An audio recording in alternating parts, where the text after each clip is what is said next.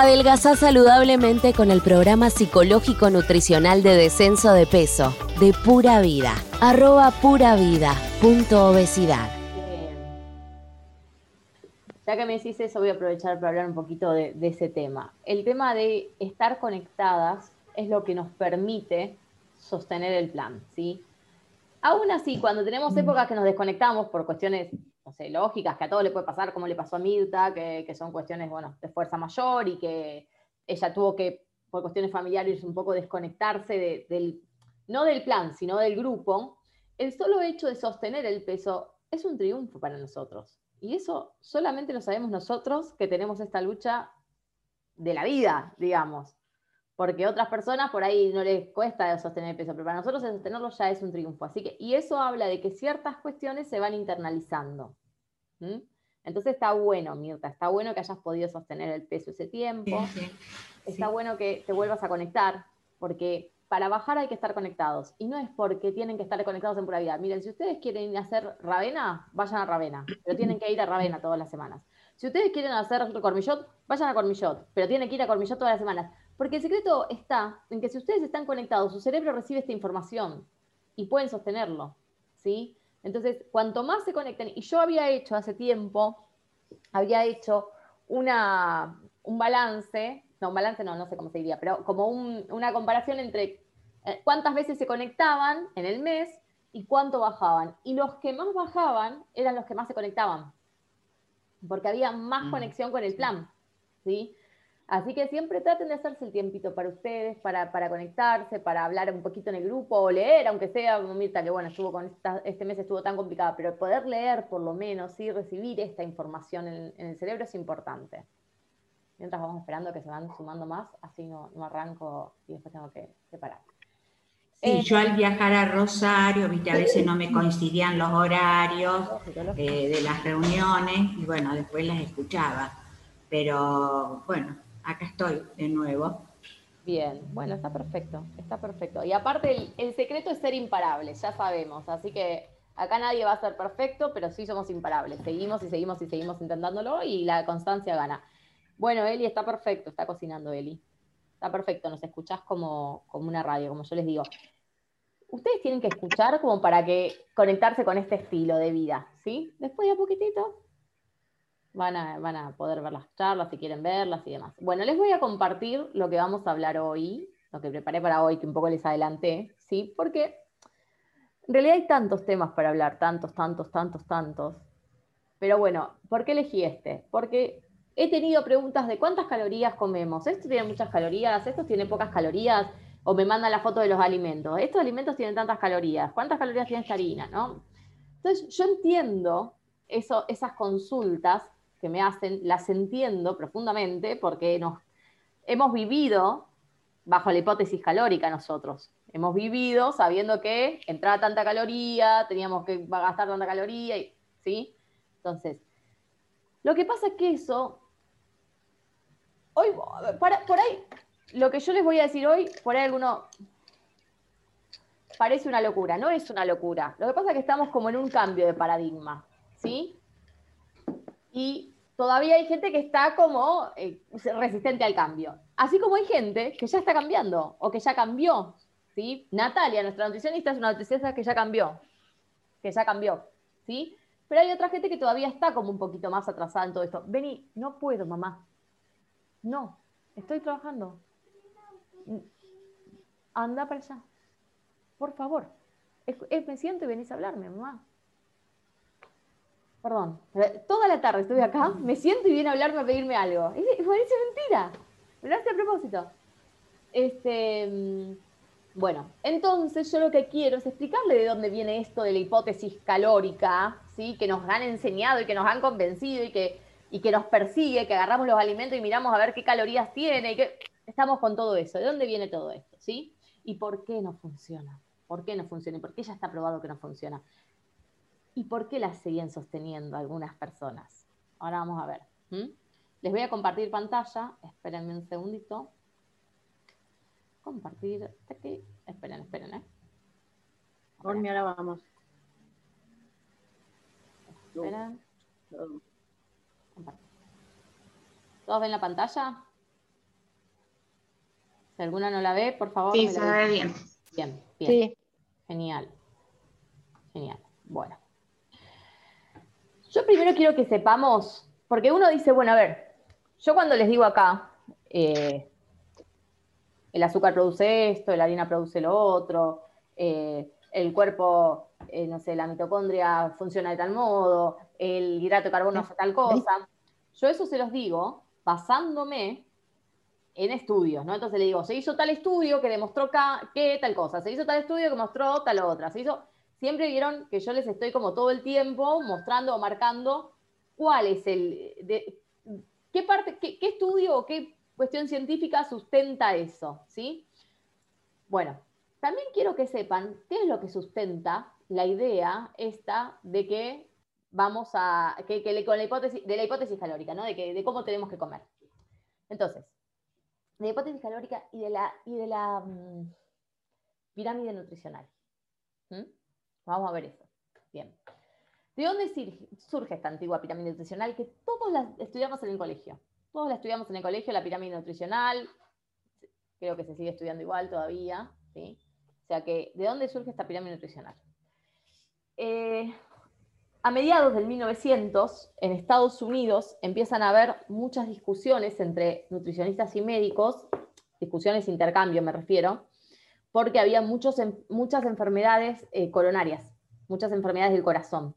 Entonces ellos relacionaban que tenía que ver con eh, una cuestión de, o de alimentación, o bueno, otros pensaban que era de la grasa, otros, y había como mucha discusión. Y esas discusiones no llegaban a ningún puerto, o sea, no se ponían de acuerdo los organismos en qué era lo que tenía, ellos tenían que trabajar en la prevención, y no se ponían de acuerdo en qué decisión tomar para decirle a la población, tienen que prevenirse de tal forma para que no, el sistema de salud no tuviese tanta gente enferma de corazón, ¿no? Bueno, idas, venidas, idas, venidas, hasta que, no, hay un tipo ahí, que yo no me acuerdo el nombre, pero se los voy a buscar, que escribió un libro en 1910, hace 100 años, 100 años, o sea, escribió un libro donde dice que el azúcar es el veneno blanco. Y él dice que la gente tiene que dejar de comer azúcar. Hace 100 años este hombre escribió este libro. ¿Sí? Eh, pero, nada, había tantos, tantas eh, opiniones, tantas miradas y qué sé yo, que no se ponían de acuerdo. Hasta que en 1977, George McGovern, Govern, que era el presidente de la Comisión Especial sobre Nutrición y Necesidades Humanas del Senado de los Estados Unidos, ¿sí? Agarra y junta a un grupo de, políticos, ninguno nutricionista, ninguno médico, ninguno trabajador de la salud, un grupo de políticos, una comisión hace. Y le dice a esta comisión que tiene que decidir cómo va, cómo va a comer el pueblo americano. O sea, ustedes se dan cuenta que fue un grupo de personas que no, te- no tenían ni idea de nada, ¿no?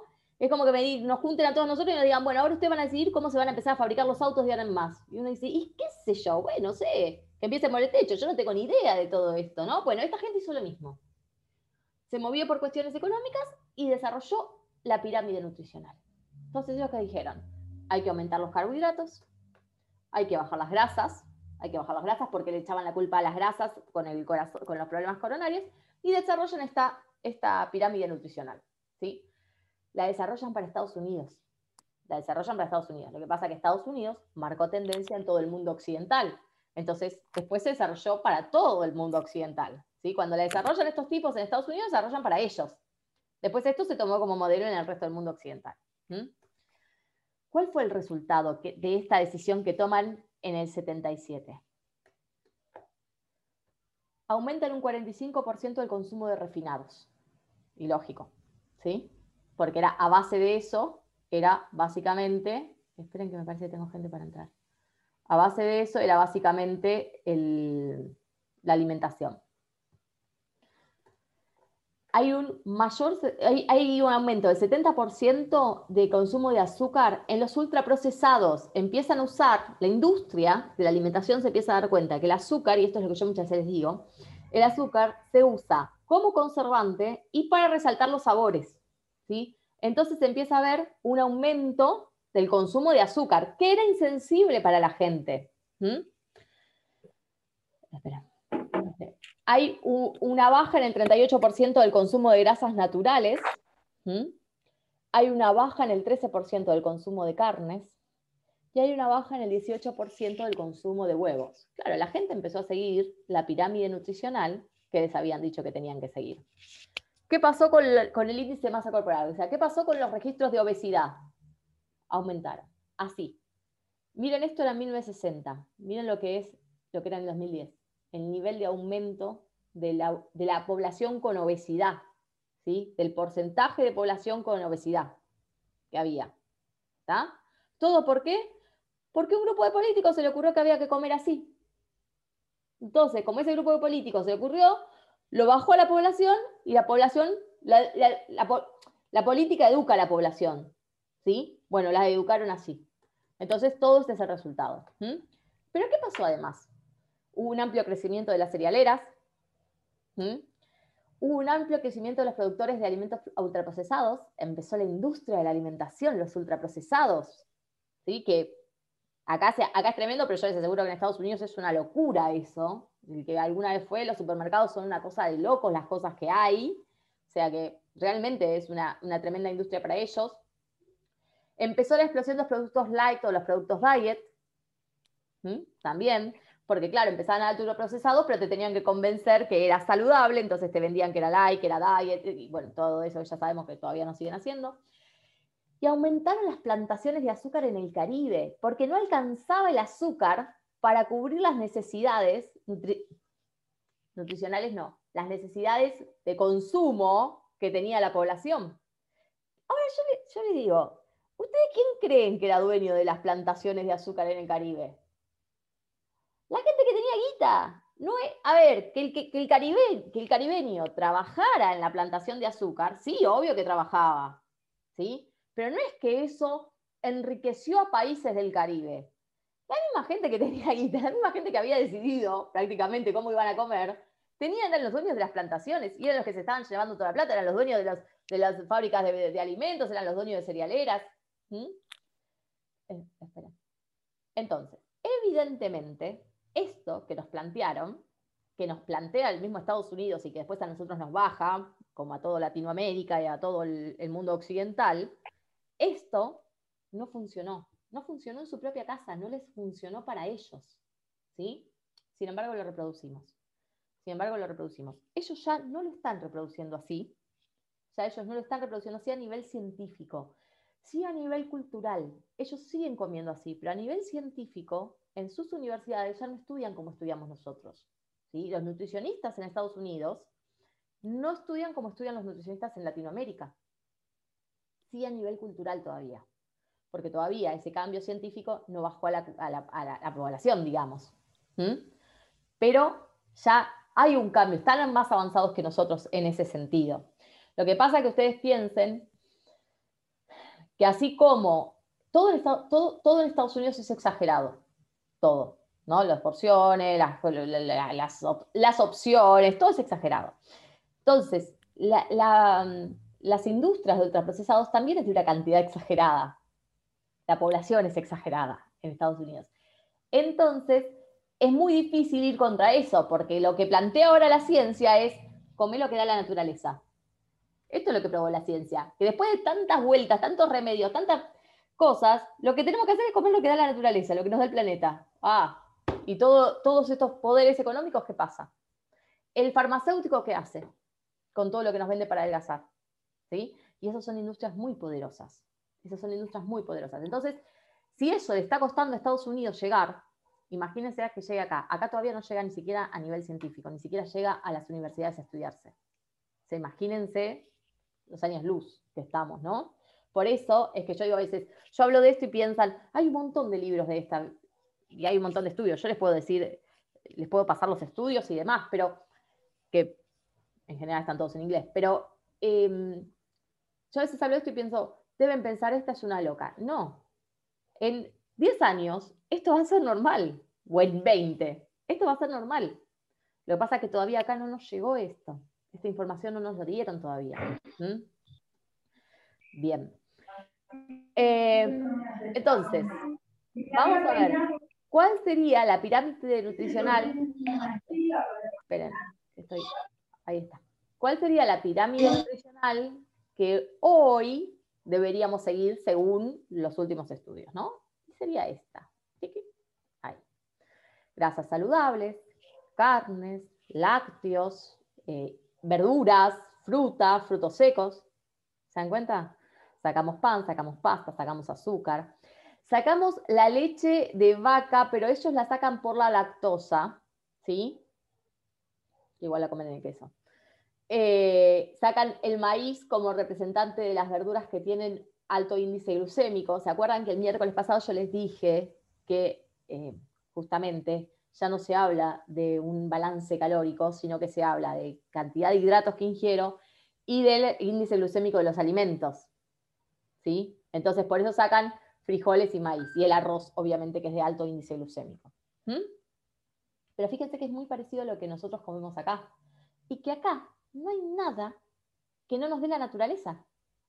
Fíjense que todo lo que está acá, todo lo podemos conseguir en la naturaleza. Acá no hay nada que yo le tenga que pagar a un tipo que me lo envuelva en un, en un paquetito y todo lo puedo conseguir en la naturaleza. Obviamente no quiero que vayan a matar vacas ni a pescar pescados, pero quiero decir que todo es producto entero. A eso quiero decir, ¿no? Porque obviamente nadie va a ir tampoco a hacer casa furtiva, pero disculpen, estoy en mi mamá, me puse auriculares para escuchar mejor y se activó solo el sonido. Tranqui, tranqui, no pasa nada, no pasa nada. Yo, cuando veo que les pasa eso, los desactivo así no se escuchan los demás y listo, no pasa nada. Eh, entiendo lo que les digo, esta forma de comer. Y que ustedes, yo digo esto, ¿no? Olvídense de la ciencia. Olvídense. Razonemos, razonemos. Somos animales. ¿Qué tenemos que comer? Lo que está en el planeta Tierra. Punto. Más allá de que todos los estudios prueban que esta es la forma correcta de comer, más allá de eso, razonemos, simplemente razonemos. Es como que yo, no sé, a mí me dicen al perro no le puedes dar chocolate. No, ¿por qué? Porque el perro no puede comer chocolate. ¿Por qué no? Porque por ahí podría comer una planta de cacao, pero el chocolate mío que tiene azúcar, el perro lo descompone. ¿Sí? Pero ¿Y por qué yo sí? Si yo también soy un animal. Pienso, razono, todo, pero aún así me como lo que no podría comer tampoco. ¿Está? Si mi especie no evolucionó comiendo azúcar, ni harina, mi especie no evolucionó así. Una vez que estábamos evolucionados, empezamos a comer todo eso. Comíamos pescados y el, desarrollo grande del cerebro humano se dio cuando pescábamos, cuando comimos el omega de los pescados, ahí se dio el desarrollo grande del cerebro humano. Entonces, ¿por qué después nos hacen creer que porque como pan voy a estar saludable? ¿Sí? Desde el sentido común, más allá de los estudios que lo sustentan. Esta, esta es la, pirámide nutricional que nosotros deberíamos tener hoy y que los chicos deberían aprender en, el, en el colegio. ¿Sí? Ahora, ¿qué hicieron? Decían, bueno, esto es lo que tiene que pasar, ¿no? Esto es lo que defienden en las universidades en Estados Unidos. Dijeron, bueno, no vamos a hacer eso porque claramente hay muchos poderes económicos que no les conviene, porque imagínense Kellogg's, Kellogg's, ubican Kellogg's, el de los cereales, es un poder tremendo lo que tiene Kellogg's en Estados Unidos, es tremendo. Imagínense que Kellogg's diga, ay, sí, miren, saquen los cereales de su dieta. eso no existe. Y como Kellogg's hay un montón de, de cereales así. Entonces, bueno, ¿Qué dijeron? Esperen que estoy dando un, admitiendo a alguien. ¿Qué dijeron? Bueno, vamos a cambiar la pirámide nutricional. Vamos a cambiar la pirámide nutricional. ¿Cómo pusieron la pirámide convencional ahora? Lo mismo, pero le agregaron hacer ejercicio y tomar agua y pesarse. ¿Sí? O sea, en realidad fue como una forma de decir, bueno, los dejamos contentos, pero fíjense que siguen teniendo los hidratos de carbono como la mayor eh, la mayor ingesta. ¿sí? Es una forma de, dejarnos, de dejarnos contentos, decir, bueno, listo, ya está. Mira, ¿sabes qué? Si te, agregamos que hagas ejercicios para estar saludable, que tomes agua y que registres el peso. No. No, porque yo no me alimento bien solamente para estar flaca. ¿Sí? Y eso es el tema. Yo necesito alimentarme bien, porque estos hidratos de carbono, este gluten edematiza mi cerebro. Y este gluten hoy día se sabe que es responsable de las, en gran parte responsable de las enfermedades neurodegenerativas, como el Alzheimer. Hoy día hay estudios donde se, comprueba eso y hay médicos que hoy, cuando la gente tiene los primeros eh, indicios de enfermedades neurodegenerativas, le sacan el gluten. Si ustedes leyeron Cerebro de Pam, que sé que algunos lo leyeron algunos están leyendo, mismo en Cerebro de Pam, eh, en una parte cuenta las diferencias de los chicos con TEA cuando tienen eh, y cuando consumen gluten o cuando no consumen gluten. ¿Mm? O sea que evidentemente, evidentemente, esto no es lo más saludable, no puede ser la base, no puede ser lo que más coma. Bajo ningún punto de vista esto puede ser lo que más coma. ¿sí? Después están las corrientes, bueno, más carne, menos carne, más verdura, soy vegano, soy vegetariano, soy... No como leche, no tomo leche de vaca, tomo leche de soja, tomo leche... Eso es otra cosa. Eso es otra cosa. Pero a grandes rasgos tenemos que poner un acuerdo que esto, esto no puede ir. Lo que pasa que no es fácil sacar esas, esas cosas. ¿Ustedes están los hidratos de carbono? En alguno de los hidratos de carbono, sí. En alguno de los hidratos de carbono, sí. Perdón. ¿Cuándo tenías Zoom? En un rato, ¿por qué? Bueno, en un ratito termino. No, no le puedo decir que en cinco minutos voy, a andar. Em, bien, ¿sí? Entonces, todo esto es lo que ellos sostuvieron como la hipótesis calórica. No se fijaron en la calidad del alimento que nosotros ingeríamos, sino en la, caloría de ese alimento, ¿sí? Las calorías de ese alimento. Hay muchas razones por las que la hipótesis calórica, y yo se los voy a mandar eso para no entrar en tanto tema, eso se los voy a mandar en, en un escrito, ¿sí? Para que lo puedan leer y entender por qué no cierra la hipótesis calórica. Se los voy a mandar en un escrito, ahora cuando cortemos. Pero bueno, al margen, ¿qué nos deja esto de la hipótesis calórica? Que nos, eh, nos quedamos obsesionados con la entrada de calorías en el sistema, pero lo más importante es su salida. ¿sí? Entonces empezamos a mirar cuántas calorías entramos, cuántas calorías, y una dieta de 500, una dieta de 1200, una dieta de 2000, una dieta... Y en realidad es, ¿cómo estoy gastando? Porque aparte, aparte, hay una cuestión, yo tengo que pensar que yo tengo que gastar lo que tengo acumulado. Entonces empiezo como a hacer un balance entre lo que entro y salgo, y en realidad tendría que siempre estar sacando. Eh, esto, lo importante es que gaste la energía que tengo acumulada. Y no son las calorías lo importante, sino la calidad del alimento que ingreso para ver si se transforma fácilmente en grasa o no. ¿Se acuerdan que la semana pasada lo hablamos esto? De si yo ingreso un hidrato de carbono, si yo ingreso un hidrato de carbono, se va a transformar en grasa. ¿sí? Yo les expliqué en la célula qué pasaba con la mitocondria, si quieren vayan a la charla de la semana pasada, que les, creo que fue la de la semana pasada, si no me equivoco, la anterior, que les expliqué bien eso. En cambio, si, si, ingreso un alimento como proteína o grasa, lo voy a usar como combustible. Y que había muy pocos tejidos, y si no me equivoco son dos o tres tejidos en el cuerpo humano que necesitan el hidrato de carbono. Pero no necesitan el hidrato de carbono simple. No necesitan el hidrato de carbono del azúcar, de la harina, del, refinado. Necesitan el hidrato de carbono de la verdura, de la fruta, de la leche, del queso. Es hidrato de carbono. Y hay una cuestión también, que esto también se probó, que cuanto más restringimos la ingesta calórica, porque yo para restringir la ingesta calórica lo que tengo que hacer es comer poquito, poquito, poquito, poquito, muy poquito, ¿sí? Y cuanto más la restringo, se enlentece el metabolismo basal. ¿Por qué? Porque el cuerpo es sabio y el cuerpo cuando tiene poca comida gasta poco, porque no sabe cuándo va a volver. Esto yo se los explico siempre. No estoy hablando del ayuno intermitente, que es otra cosa y que no es restringir calorías. El ayuno intermitente ya lo hablamos, si quieren lo volvemos a hablar, pero es otra cosa. El ayuno intermitente es comer la misma cantidad de comida en menos tiempo. Eso es ayuno intermitente. No es ni saltar comida, ni sacar comida, ni pero cuando yo vengo haciendo, no sé, vengo comiendo de determinada forma, obviamente que si yo estoy comiendo tres platos de comida por comida, por almuerzo y cena, obviamente tengo que bajar mis cantidades. Ahora, si yo me como dos, dos hojitas de lechuga y, no sé, y, un, pedacito así de pollo todos los días, es demasiado poco también. Entonces, ¿qué produce eso? Eso produce que el organismo enlentezca el metabolismo por una cuestión de supervivencia, porque me voy a gastar todos y no sé qué está pasando que no hay comida, no hay combustible. No me... A ver, si yo, estoy, si yo tengo que, voy en la ruta y tengo poco combustible, y tengo que pensar, bueno, que haya una estación de servicio para, para poner el... ¿Vieron esto cuando, cuando la gente se queda sin combustible, para aumentar el combustible? ¿Qué hace?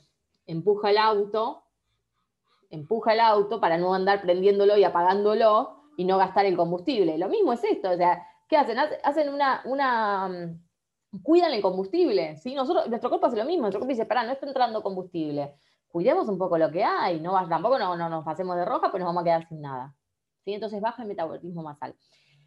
Y aparte, aparte, hay algo bien, bien, eh, qué, maravilloso el cuerpo, ¿no? Que el cuerpo lo que hace es darnos más hambre. ¿Por qué nos da más hambre el cuerpo? Porque el cuerpo dice, hey, no está llegando la comida. Entonces, hormonalmente empezamos a sentir más hambre. Aparte, aparte, como la pirámide está en su base llena de alimentos de alto índice glucémico, porque la tostadita de la mañana, la tostadita de la tarde, el platito de fideos, ¿no?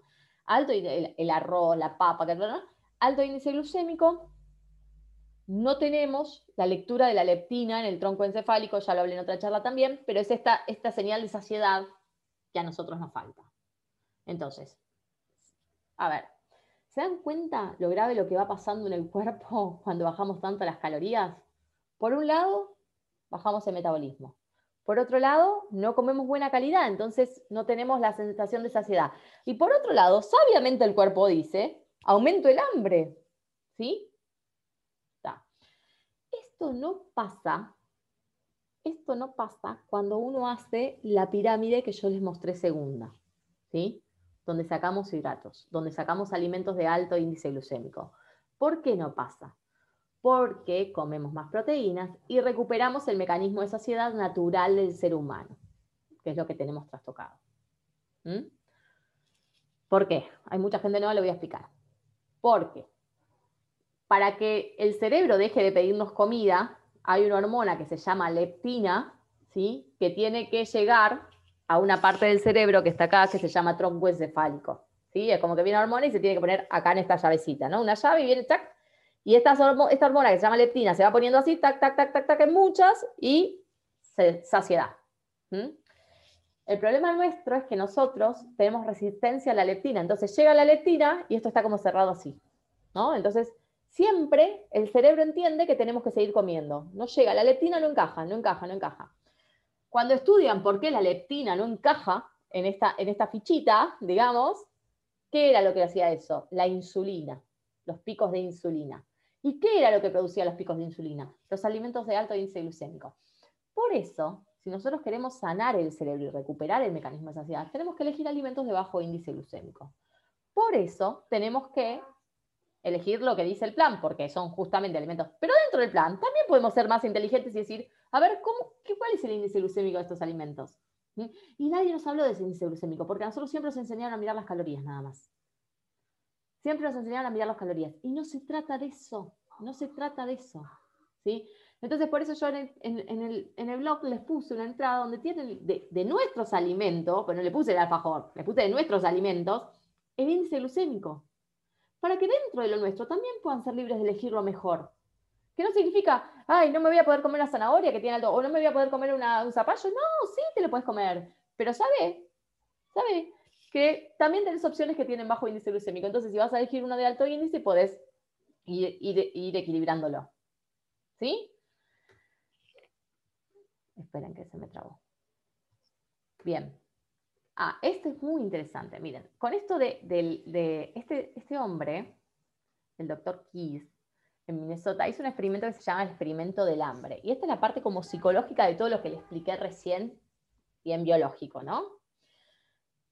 el experimento del hambre era esto, bajarle calorías a la gente, y la forma de bajarle calorías era bajarle eh, eh, la cantidad de comida, ¿no? Entonces él decía que desarrollaban una neurosis de semi-inanición. Semi-inanición porque en realidad no eran inanición, sino que estaba inducida, digamos, voluntariamente, porque la gente creía que así bajaba de peso. Díganme, díganme si esto no les ha pasado alguna vez, ¿no? Escuchen los síntomas. soñar con alimentos. Soñar con alimentos o soñar que estoy comiendo. Obsesionarse con la comida. Esto de que nos hacían comer cada seis, cada, eh, seis comidas al día, cada tres horas. No te estar pensando la colación y qué voy a comer y qué tengo. ¿No? Todo lo que podemos hacer es pensar en comer.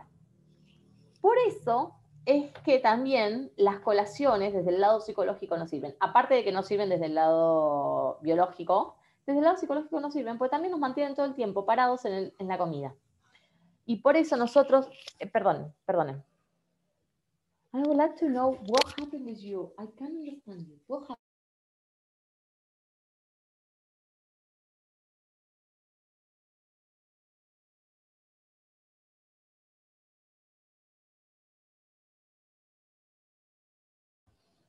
Este, perdón.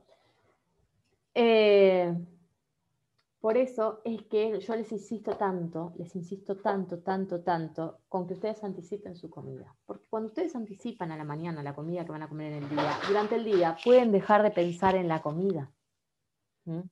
Durante el día pueden ocupar su pensamiento y sus preocupaciones en otras cosas, que no, pueden, no tienen por qué ser problema, pueden ser cualquier cosa, pero no en la comida. Entonces, si nosotros estamos todo el tiempo comiendo cada tres horas, si estamos todo el tiempo obsesionándonos, es muy difícil naturalizar algo que me demanda tanto esfuerzo. ¿Sí? Por eso les digo, ustedes tienen que tratar de escribir, elegir inteligentemente, porque hay que ser inteligente para elegir lo que tenemos que comer, ¿sí? como, como cualquier elección que uno hace en la vida, elegir inteligentemente lo que tengo que comer, pero con anticipación. Y la anticipación es algo que les cuesta un montón, pero yo les aseguro que es lo que les va a cambiar la cabeza y les va a cambiar la vida anticipar lo que van a comer, escriban lo que van a comer. Y este hombre, este, este, el doctor Keys, marcó este, esta hipótesis de las, de las em, de la hipótesis calórica como el engaño, el cruel engaño, ¿no? Y él decía que esto era para los pacientes, estas dietas eran un cruel engaño. ¿Por qué? Porque le dimos crédito por muchos años, nosotros mismos, porque las fuentes de salud de nuestra confianza todavía le siguen muchos dando crédito a todo esto. Obviamente este hombre habla de Estados Unidos, acá hasta, hasta, las universidades todavía dan crédito. Porque nos lleva a volver a engordar, porque no corta con la adicción, ¿sí?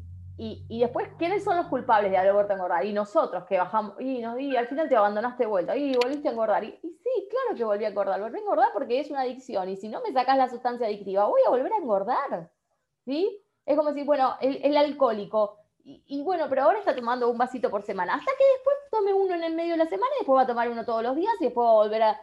Porque no le sacás la sustancia adictiva. Y el cerebro, el cerebro adicto, no frena.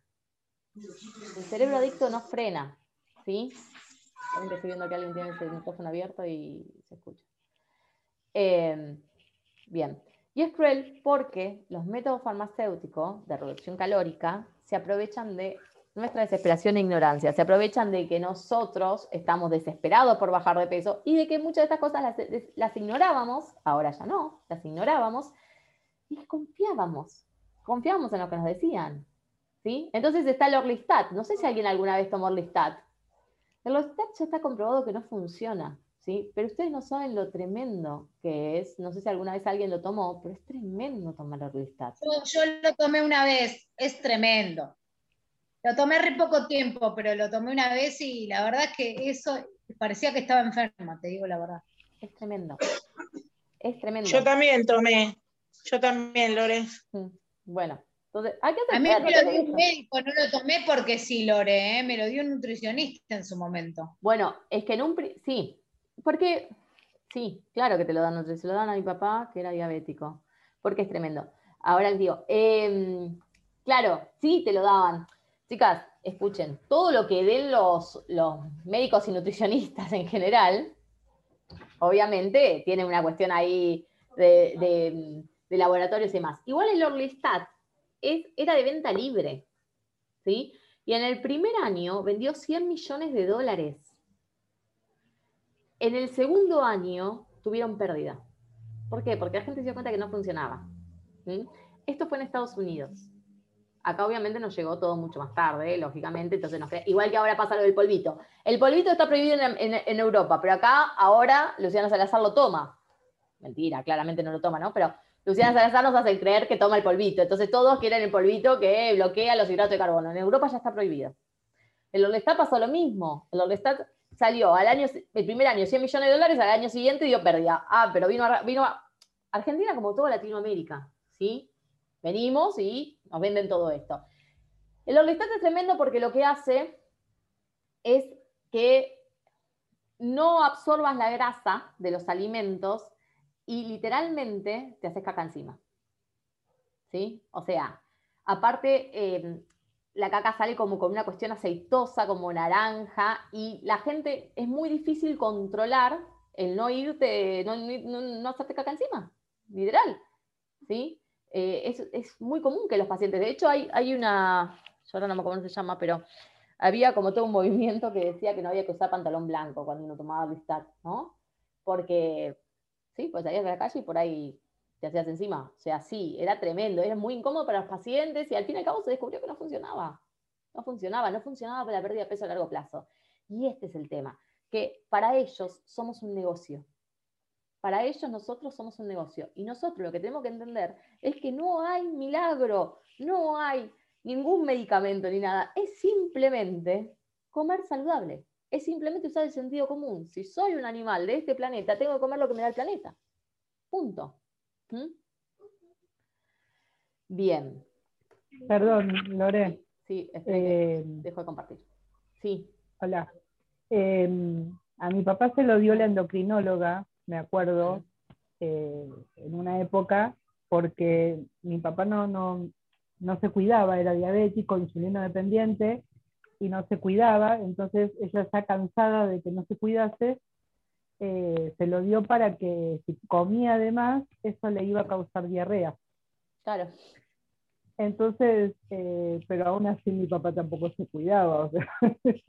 Pero te das cuenta que, a ver, igual es otra cosa, ¿sí? Yo estoy hablando para, eh, yo estoy hablando para eh, el descenso de peso. Pero te das cuenta que igual lo que estaba usando la, la, la doctora era un condicionamiento, ¿no? Es un condicionamiento negativo de decir, bueno, a ver, si vas a comer mal, después te vas a ir por el baño, entonces vas a, no vas a querer comer mal para no irte por el baño, simplemente. Claro, era como para tratar de, convencerlo de alguna manera que, coma más saludable, pero bueno, ni eso lo Yo ahí, ahí en el tratamiento de la diabetes, la verdad, desconozco, desconozco el Orlistat en el tratamiento de la diabetes. Ahí sí ya no, no sabría decirte, em, pero eh, sí sé en el tratamiento de la obesidad, que se usaba absolutamente para obesidad y que bueno, que ya se descubrió que no, daba resultado. Pero bueno, a nosotros nos llegó un poquito después toda esa información, después que la probábamos y que hicimos todo, ¿no? Como siempre. Eh, pero de diabetes no sé, no sé, la verdad que no lo sé. No te quiero decir una cosa por otra, pues no lo sé. Eh, no, no, él no se lo dieron por la diabetes. En realidad ah. se lo dieron porque si él consumía de más, si él comía de más, porque también eh, mi papá era obeso, este, se iba, como le iba a causar diarrea, no se iba, a tratar de cuidar. Iba a cuidar de. Claro, se lo dio para eso más que nada no, por, la, por la diabetes en sí. Ah, bueno, bueno, está bien, ahí está bien. Pero bueno, la idea es que, a ver, sí, la idea también, a ver, también me puedo poner un, como los perros, un collar de estos con electricidad y que cada vez que me como un pedazo de pan me dé una, una descarga, ¿sí? O sea, eso también podría, o ese que habíamos visto, no sé, el de las dientes, no sé, que alguien lo había mandado a los grupos, este de los dientes que se cerraban con un candado la boca. Son cosas que, bueno, a ver, son tremendas. La idea es que uno pueda aprender de esto. Yo les trato de dar información para que ustedes puedan entender las cosas ¿sí? y que las decisiones que toman de su alimentación sean decisiones conscientes. Eso es lo que me importa, que ustedes puedan decir, a ver, yo elijo esto, yo elijo no comer el pan, por esto, esto y esto. ¿Sí? No porque quiero bajar, sí quiero bajar de peso, pero aparte quiero estar saludable, pero aparte entiendo lo que el pan produce en mí. Entonces yo elijo no envenenarme, elijo no hacerme mal, ¿sí? elijo preservarme, preservarme, que es algo que tendría que ser natural en todos, y con las comidas no nos sale. ¿Por qué no nos sale? Por la adicción. También es natural en el, adicto a la cocaína preservarse, y aún así mueren de, sobredosis. Y uno dice, pero no, no se pudo preservar. ¿Por qué? Porque la adicción no pudo, porque la adicción arrasa. Y la adicción a la comida nos arrasa nos arrasa. Son esos momentos donde no me importa nada y me lo como, no me importa nada y me lo como, nos arrasa, arrasa la conciencia. Y la única forma que yo tengo de frenar eso, o de intentar, o de tener oportunidad de frenar eso, es anticiparme, es no darle el lugar. ¿sí? Si yo doy el lugar, posiblemente me arrase. En cambio, si yo ya sé lo que tengo que comer y ya lo tengo la comida preparada, es más difícil que arrase conmigo. No digo que no pase, no digo que no pase, puede pasar en una reunión de trabajo, puede pasar en una reunión familiar, no digo que no pase, pero digo, es más difícil. ¿Mm? Es más difícil. Pero no es tan simple y tan difícil como anticipar la comida. Tan simple y tan difícil como tomarse cinco minutos en el día y decir, ¿qué voy a comer hoy? Esto, esto y esto. ¿Lo tengo? ¿Lo tengo que comprar? ¿Lo tengo que pedir por, internet? ¿Lo tengo ¿Qué tengo que hacer? ¿Mm? No es tan complejo. No es tan complejo. Lo que pasa es que es compleja nuestra relación con la comida. No es tan complejo de hacer. Es compleja nuestra relación con la comida. Pero empecemos a sanar la relación con la comida, porque yo les aseguro que cuando nosotros empezamos a sanar la relación con la comida, empezamos a sanar la relación con otros aspectos de la vida. ¿sí? Porque la forma en que comemos o la forma en que nos relacionamos con la comida es un reflejo de la forma en que nos relacionamos con el resto de, los aspectos de nuestra vida. Entonces, empecemos por sanar lo que más nos cuesta, que es la relación con la comida. Empecemos con esto. ¿sí? Acerquémonos y vamos a ver qué voy a comer. A ver qué, qué tengo, qué hay en casa. ¿Qué? Anticipémonos. Anticipémonos y con, ciencia, no conciencia, sino con ciencia, ¿sí? O sea, con las dos palabras, conciencia, hagámoslo. ¿Qué quiere decir? Que lo pienso pensando desde la ciencia, bajo índice glucémico, bajo cantidad de hidratos de carbono, no como hidratos de carbono refinados, desde la ciencia, piénsenlo. A ver, voy a hacer mi plan del día. ¿Qué voy a comer? ¿Voy a desayunar esto? Ah, mira, teniendo esto, elegí alimento de bajo índice glucémico. Ah, mira, acá me fui, elegí un zapallo bueno, no importa, mañana voy a, voy a, voy a, voy a elegir, o elegí el zapallo, pero lo pongo al mediodía para no comerme el zapallo a la noche con el alto índice glucémico e irme a dormir con el pico de insulina, por ejemplo. ¿No? Esas cuestiones tenemos que pensar nosotros. Y ahí está la inteligencia. No en que nos vendan en la televisión y nos digan, comete la pizza y ponete el polvito y ya está. Eso no es inteligente si yo compro ese polvito. ¿Sí? Eso soy una sonza que cree que todo lo que le dicen yo tengo que pensar en cómo, qué quiero para mí, qué quiero para mi cuerpo, qué quiero yo para mi vida y actuar en consecuencia. ¿Mm? Así que yo les pido que por favor, por favor, pilas con la planificación. Pilas con la planificación. Es casi, miren, para mí, para mí hay, no, no sé, para mí hay muchas cosas que son importantes, pero las dos más importantes que yo creo que son como fundamentales es la planificación y la meditación. ¿Sí? Si ustedes no meditan, y esto lo dije la charla pasada, pero no importa, si ustedes no meditan y no bajan los niveles de estrés, tampoco va a ser fácil bajar de peso, ¿eh? Tampoco va a ser fácil bajar de peso. Entonces, meditar, dormir bien, tener la asepsia del sueño, todo lo que hablamos siempre del sueño, dormir oscuras en un ambiente frío, eh, eh, todo lo que hablamos siempre, sí, el, tema de meditar antes de dormir, el tema del sonido, el tema del antifaz para dormir, todo eso que hablamos siempre, úsenlo y adquiéranlo como hábito, como un estilo ya, ¿sí? porque todo eso son como complementos para no solo bajar de peso, sino no volver a aumentar. Pero tenemos que cambiar un montón de cosas, por eso es un estilo de vida y no es una dieta de dos o tres meses, es un estilo de vida. Tenemos que hacer que todo nuestro cuerpo empiece a funcionar bien. Que todo nuestro cuerpo empiece a funcionar bien en, armonía, nuestro cerebro, nuestro espíritu, nuestros neurotransmisores, nuestras hormonas. Si todo tiene que empezar a estar en armonía. Empecemos por la comida y la meditación. Y después le sigue el ejercicio o el movimiento. Pero empecemos con la comida y la meditación. La comida es la planificación. La meditación háganse una relajación esta noche antes de dormir. ¿Mm?